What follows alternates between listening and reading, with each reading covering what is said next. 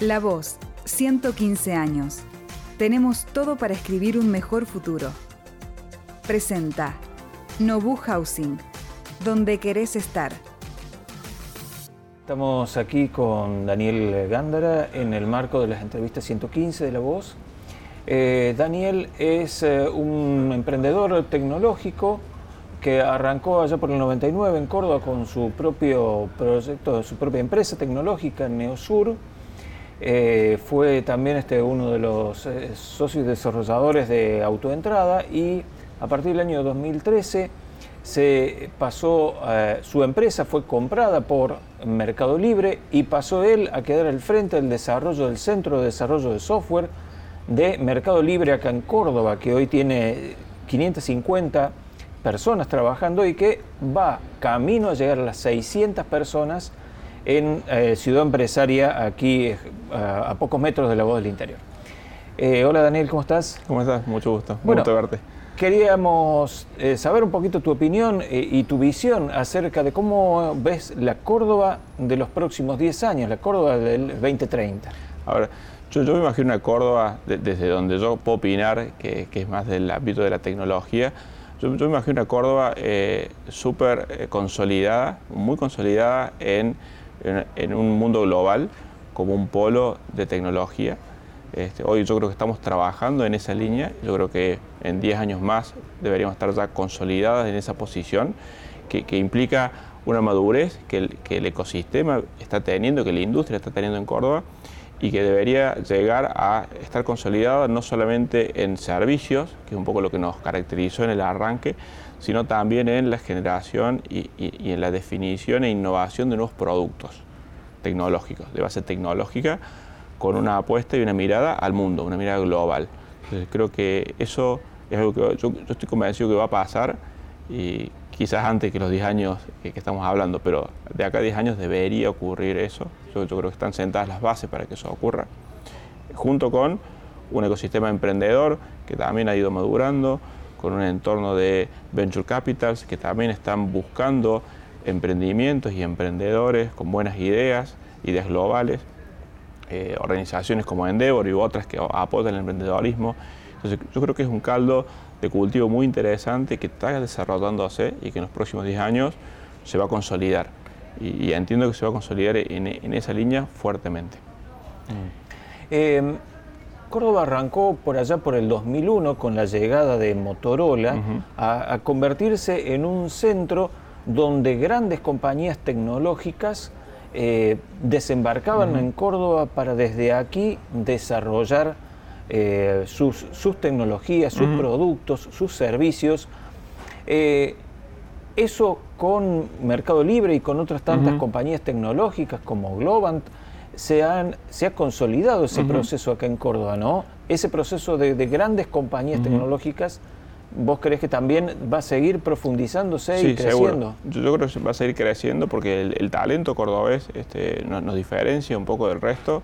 Eh, tenemos algunas habilidades que, son propias de una ciudad universitaria donde hay, mucho conocimiento, hay, muchas universidades, hay gente muy talentosa y con ganas de trabajar y, eso impacta mucho eh, en las grandes organizaciones y al mismo tiempo fomenta una industria. Entonces yo creo que la industria va a seguir creciendo con presencia de las multinacionales que tienen negocios ya consolidados, pero que son negocios que tienen que estar vivos todo el tiempo. Entonces las fotos de las, de las grandes corporaciones, como la de Mercado Libre, que es muy linda hoy, es una foto y que si vos te dormís y no estás eh, innovando todo el tiempo y enfocado en las necesidades de tus clientes, tus usuarios, rápidamente puedes dejar de ser eh, o dejar de tener esa foto tan linda.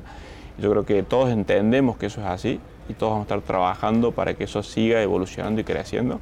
Entonces yo sigo pensando que va a haber una presencia fuerte de, empresas multinacionales con equipos aquí en Córdoba, pero al mismo tiempo también un ecosistema de empresas locales que va, va, a aprender de todo esto, que, va a permear todo, todo, el, conocimiento que se va mezclando entre las, las buenas prácticas de empresas internacionales que, se, que, se, que se radican aquí y de talento cordobés que va aprendiendo de eso y, eso va a lograr eh, consolidar ese, ecosistema y esa industria que hoy ya está presente y creo que en 10 años más va, a haber madurado un montón.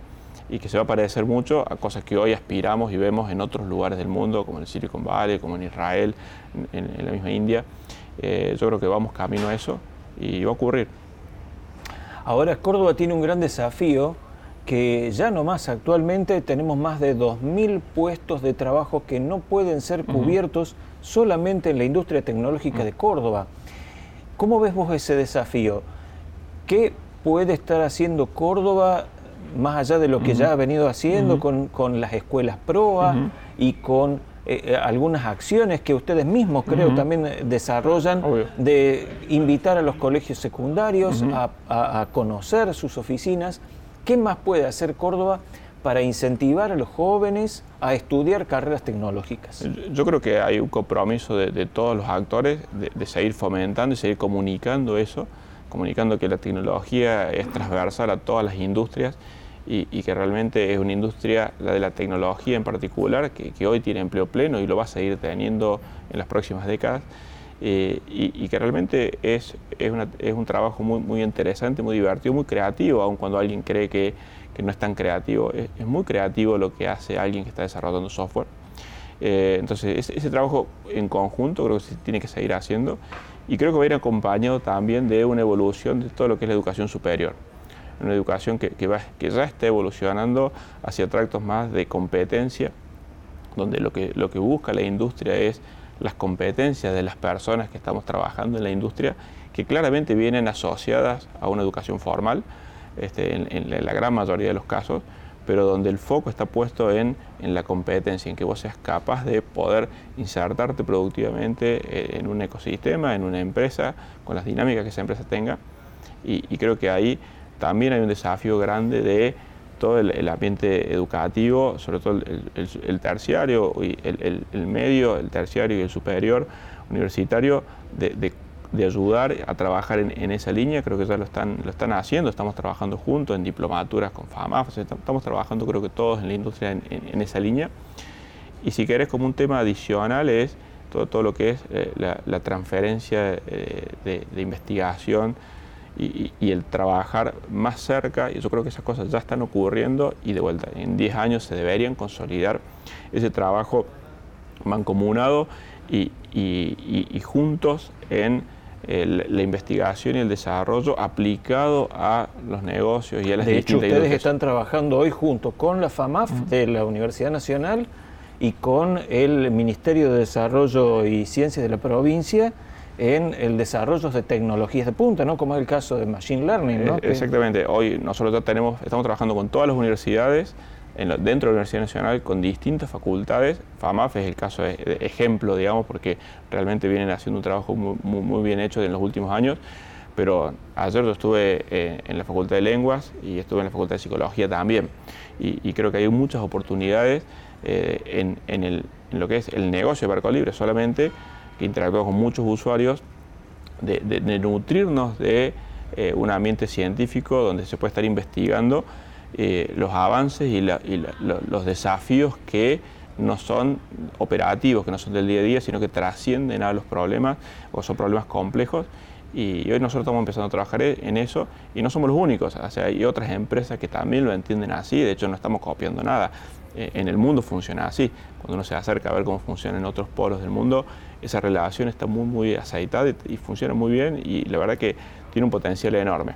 Yo creo que también tenemos un desafío ahí nosotros estamos haciendo nuestra parte, digamos, de, caminar esos grises y de acercarnos con, ganas de trabajar y con ganas de tomar riesgo, porque parte de, investigar es tomar riesgo de no sabes en qué va a terminar la investigación y a lo mejor la investigación termina en que la hipótesis que vos habías planteado no se cumple, pero es parte de haber aprendido y en el recorrido aprendiste un montón, por más que validaste que la hipótesis de éxito no se dio.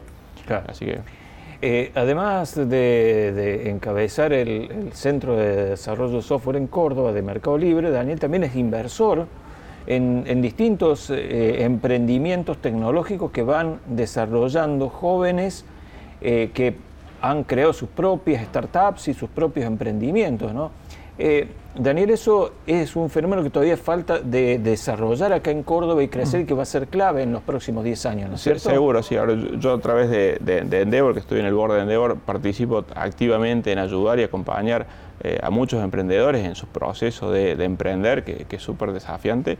Y, en algunos casos particulares me, enamoro un poco de más con algún emprendimiento y ahí me involucro un poquito más.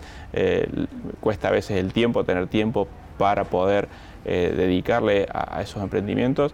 Y en general lo que va a pasar y lo que está pasando es que no solamente lo que esos emprendedores necesitan es capital, sino que también necesitan tiempo de gente senior que ha pasado por esas mismas experiencias eh, anteriormente y que los pueda aconsejar o acompañar en la toma de decisiones. Eso es lo que vos ves que pasa en general en la mayoría de los, de, los ambientes eh, de, emprendedorismo en el mundo. Eh, hay desde inversores ángeles o inversores más profesionales, pero que van acompañando en distintos estadios a los emprendimientos. Y creo que eso es parte del compromiso de, todos los que ya lo logramos hacer ah, como pudimos. Este, hoy creo que las condiciones están, están dadas para que eso mejore y aparte del compromiso también de colaborar con, el ecosistema y, de devolver un poco lo que uno recibió en su momento. ¿no? Muchas gracias Daniel, muy amable de estar Muy amable, gracias por la invitación. Seguí escuchando las entrevistas del ciclo La Voz 115 en Spotify, Apple Podcast, Google Podcast o en lavoz.com.ar.